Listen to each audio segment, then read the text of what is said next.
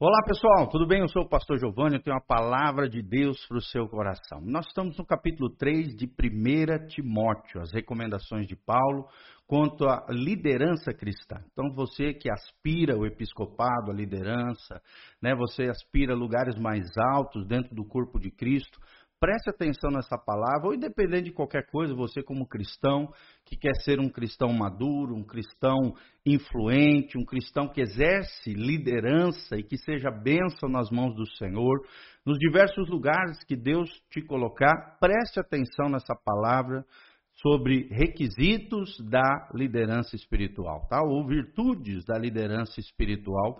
Esse é o episódio número 2. Primeiro nós falamos sobre o desejo de ministério, que é uma coisa honrosa, uma coisa maravilhosa, que agrada o coração de Deus. Depois começamos a falar sobre essa, essas virtudes da liderança espiritual ou características de um verdadeiro líder segundo o coração de Deus. Desde já, dá um joinha aí, aperta no sininho, siga o nosso canal, não esqueça e pegue o link desse vídeo e compartilhe através do seu WhatsApp, Instagram, Facebook, todas as suas redes sociais. Nós contamos com a sua colaboração, tá bom? Eu sou o pastor Giovanni, Igreja Casa na Rocha, aqui debaixo tem todas as informações do nosso ministério. Vamos que vamos lendo a palavra de Deus. Vou ler desde o 1 para a gente não perder o fio da meada e vamos continuar a partir do versículo 6. O texto diz: Esta é uma palavra fiel. Se alguém deseja o episcopado, né? Episcopado aqui no sentido de ser bispo, presbítero, líder, excelente obra desejo. Desejo pelo ministério é uma excelente obra.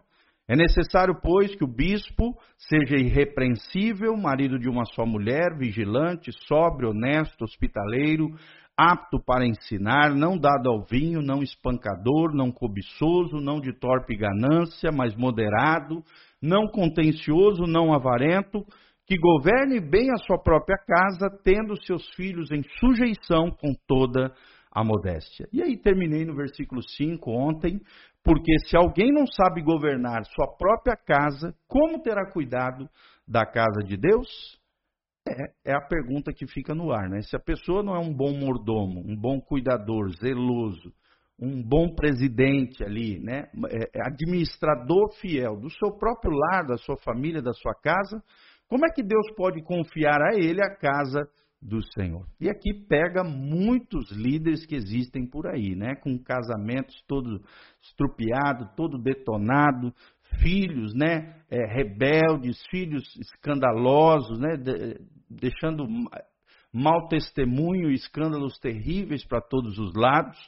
E tem aqueles que realmente são sérios, líderes segundo o coração de Deus, que é, realmente governam bem a sua casa, ou seja, lideram sobre a sua esposa, sobre os seus filhos e mantêm todos eles na graça, na unção e na bênção do Senhor.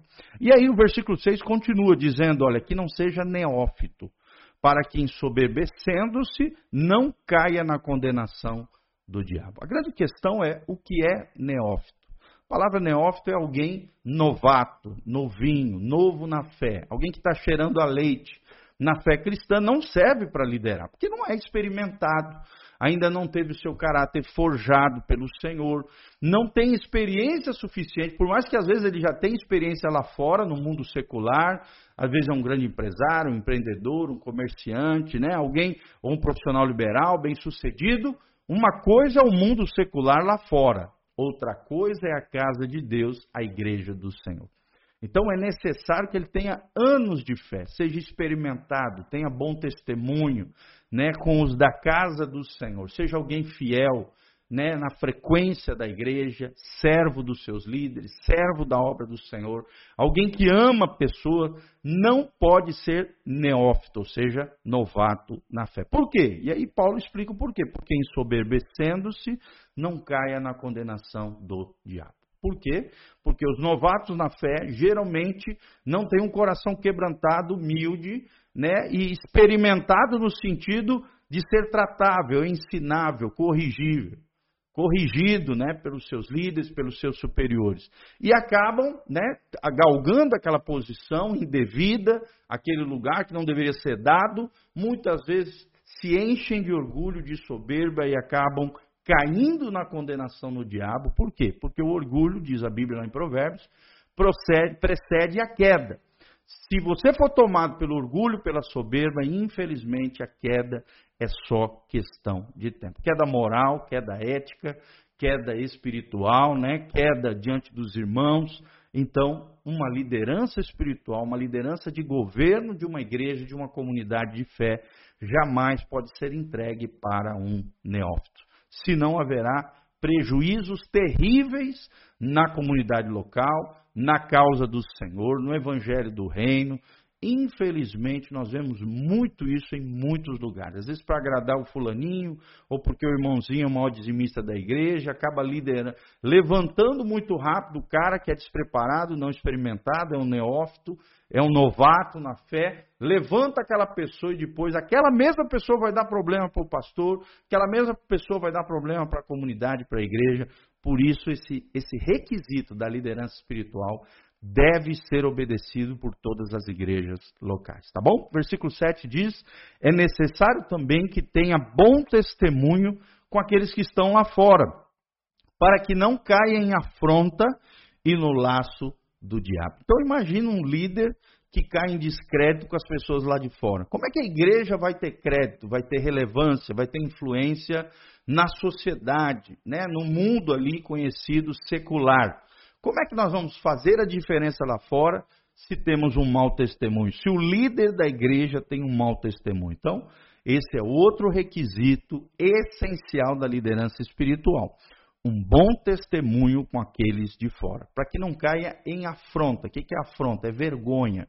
Para que não caia em é, desonra, vergonha, né? algo vergonhoso. E nem no laço do diabo. Ou seja, o diabo vai fermentar, usar pessoas para mal falar aquela obra, aquela comunidade, aquela igreja, porque o líder não tem um bom testemunho com aqueles que são lá de fora. Então é muito importante isso, gente.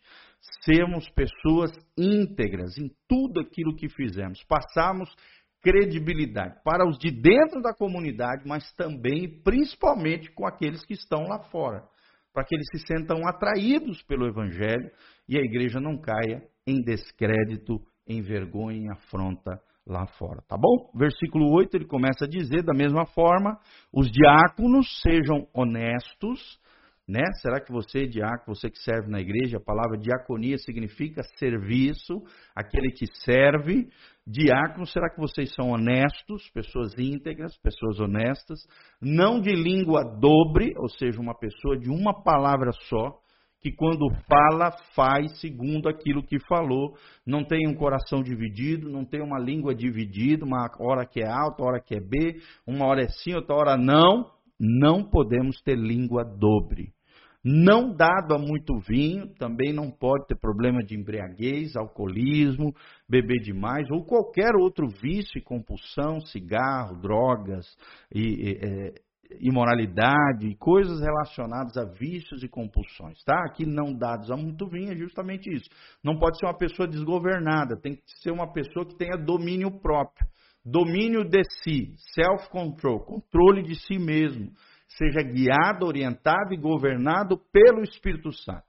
Alguém sóbrio, como nós vimos ali para cima, quando ele estava falando sobre o bispo, não cobiçoso de torpe ganância. Também não pode ser alguém apegado aos bens materiais, às riquezas desse mundo, ao dinheiro, senão vai cair de novo no laço de Satanás. Vai adorar Mamon, mas não ao Senhor Deus, Jesus Cristo, nosso Senhor e Salvador. Guardando o mistério da fé numa consciência pura. Olha que coisa linda. Seja alguém que guarde a sua fé, que defenda sua fé, que seja um baluarte da verdade e da fé, assim como a igreja deve ser. Alguém que guarda a sua fé, alguém que tem uma fé pujante, uma fé autêntica, legítima, verdadeira.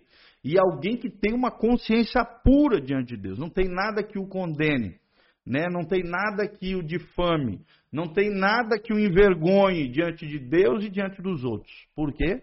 Porque ele guarda a sua fé e porque ele tem uma consciência pura diante de Deus e das pessoas. E também estes sejam primeiro provados e depois sirvam. se forem irrepreensíveis. Então, antes de levantarmos diáconos, antes de levantarmos presbíteros ou episcopos, né, bispos, pastores, presbíteros, evangelistas, pastores, mestres e os cinco ministérios de Efésios 4:11, primeiro que sejam provados, depois que sirvam no reino de Deus num cargo inferior, para ver se o coração está correto, as atitudes e postura estão corretas, para que depois, se forem irrepreensíveis, aí sim se tornem pessoas é, mais elevadas dentro da comunidade, de liderança mais influente e maior dentro das comunidades. Da mesma sorte, as esposas sejam honestas, ou seja, mulheres íntegras, corretas, santificadas, não maldizentes, não fofoqueiras, que não fiquem falando mal dos outros, né? A maledicência um pecado terrível, que sejam sóbrias, não somente eles, mas também as suas esposas, sejam sóbrias, né? Sejam autogovernadas, governadas pelo Espírito Santo de Deus, sejam fiéis em tudo, mulheres boas, mulheres de Deus, mulheres piedosas, grandes esposas. Então, não basta olhar só para o líder, você tem que olhar também para a esposa do líder, se é uma mulher piedosa, uma mulher consagrada, dedicada. Por quê? Porque às vezes o homem é bom, mas a mulher é uma tragédia, não vai dar certo. Então, os dois têm que andar na linha, os dois têm que ser íntegros, sóbrios e fiéis em tudo, como diz o texto sagrado. Tá bom? E nós vamos parar por aqui.